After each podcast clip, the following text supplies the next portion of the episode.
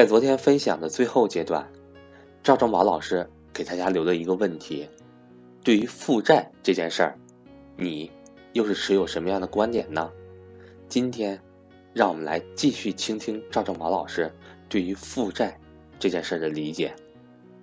我是格局商学院班主任韩登海，格局商学院。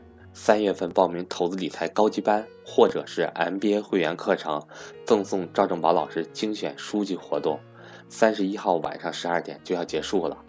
欢迎想系统学习理财课程的伙伴呢，和我咨询沟通。我的手机和微信为幺三八幺零三二六四四二。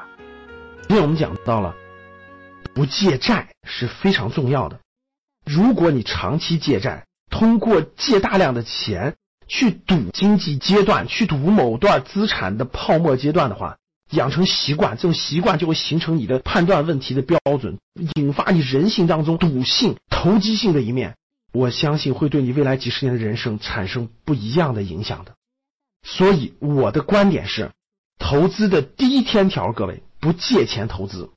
我再重复，投资的第一天条是不借钱投资。为什么呢？我给大家阐释。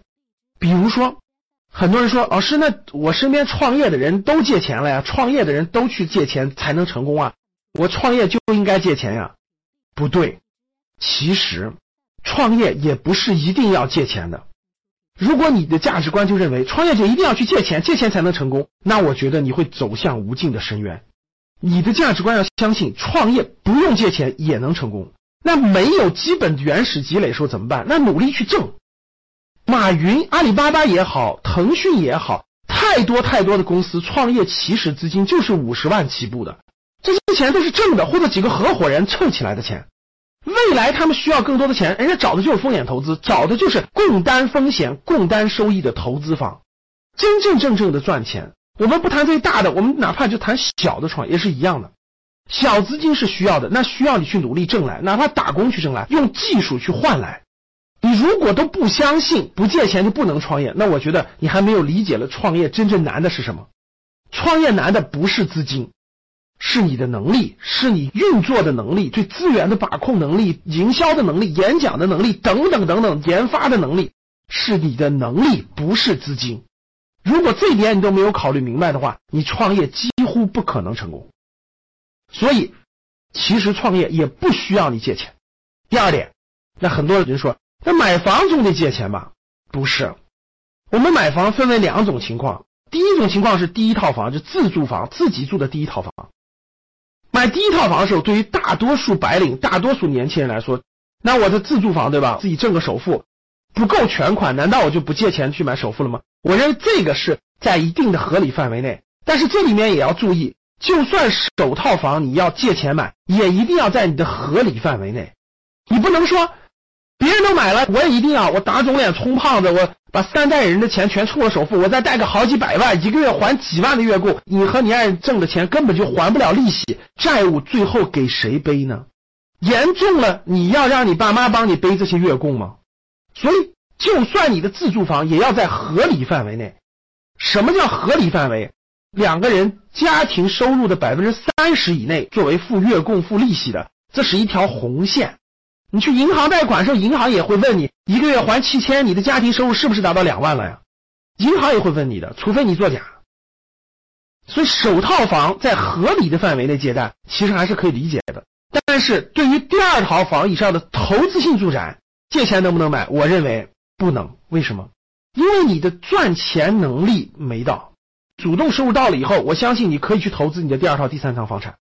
如果你盲目赚钱能力不够，你就看到这个房产价值在不断的上升，那你就要把仅有的钱付了首付，然后再背上几百万的贷款。你的目的是为了赌未来房子还要涨价，那你自己把自己套进去了，风险真的是非常之大。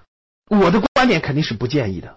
我们聊完了创业和买房的各种情况，不要借债的。我提一个观点，我觉得不借债。应该成为家训当中的家庭教育当中的，我觉得是非常非常重要的一条，就是要养成习惯，不管你未来做什么事情，不借债。我认为这是家庭教育当中非常重要的一个环节。你要相信，不借债也可以创业，不借债也可以投资，不借债也可以过非常好的生活，这是一个价值观。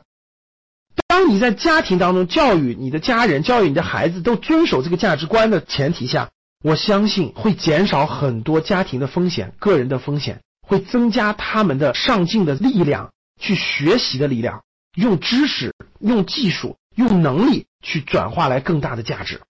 我觉得它更有意义，你觉得呢？啊，我很感谢我的家人，在我比较小的时候就给我提醒过，说不要借债，从商之路可以，但不要借债。这是非常重要的一条家庭教育的价值观。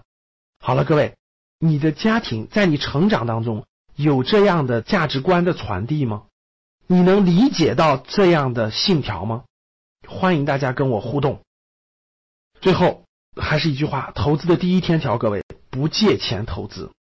当你的能力不够投资的时候，那就去先攒这些原始资本。好了，最后还是欢迎大家跟我互动，点赞、分享朋友圈。非常感谢大家。